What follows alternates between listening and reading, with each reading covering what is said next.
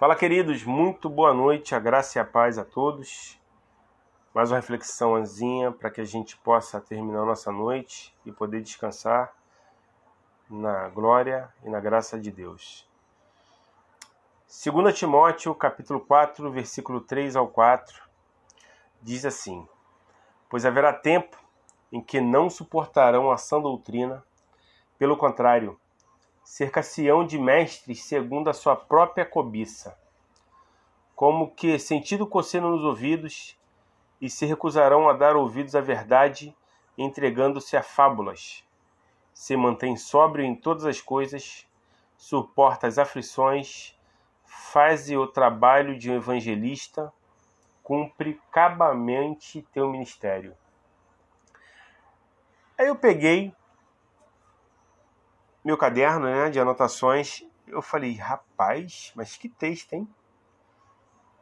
E se a gente for olhar para tudo que está acontecendo, essa pandemia, né, o coronavírus que chegou, na verdade, se a gente for olhar um pouquinho antes do coronavírus, a gente pode ter a certeza de que esse tempo chegou, né, gente? Porque parece que as pessoas estão com o coração cada vez mais frios, né? As pessoas não estão respeitando o próximo, não estão amando os seus próximos. A gente vê isso no mau uso, ou então não, do não uso das máscaras, né? do distanciamento social. Nós já perdemos 240 mil vidas. São 240 mil pessoas. 240 mil pessoas que não estão mais entre nós, são familiares, mães, pais, tios, primos, avós, filhos, que não estão mais com a gente, que deixaram seus lares, que deixaram seus familiares, né, tristes, né, com a, com a dor da partida é, na verdade, a gente não consegue olhar o que, o que acontece ao nosso lado, porque a gente só consegue olhar para o nosso próprio umbigo. Ouvimos e seguimos cegamente, nós vendemos por cobiça, muitas vezes para vantagem própria, e damos ouvido ao que não deveríamos. E o que era correto agora não se faz, ou até mesmo não existe mais.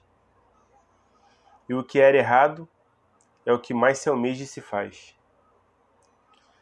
Mas se pelo contrário continuar correto e reto, sóbrio em todas as coisas, suportando as aflições, assim como Jó, porque Jó lhe perdeu tudo.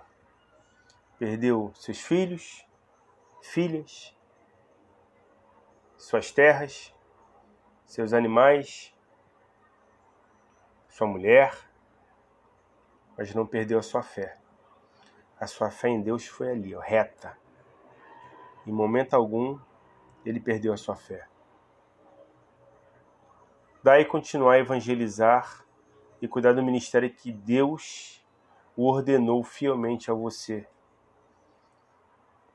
É isso que Deus quer, irmãos que possamos cuidar da tua palavra, da tua obra, que possamos amar a Ele sobre todas as coisas e amar os nossos irmãos como nós nos amamos.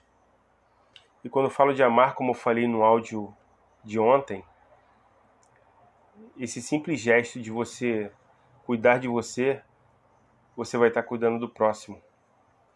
Usando a máscara, evitando aglomeração, cuide, ame, respeite. A vida que Deus nos deu não é nossa, é dele. Nós estamos aqui apenas para cuidar do que ele nos deu. Essa é a reflexão, irmãos. Vamos pensar com carinho, com amor, em tudo que ele sofreu por nós. E o que a gente está fazendo aqui é pouco e errado por tudo que ele fez. Amém, irmãos. Boa noite.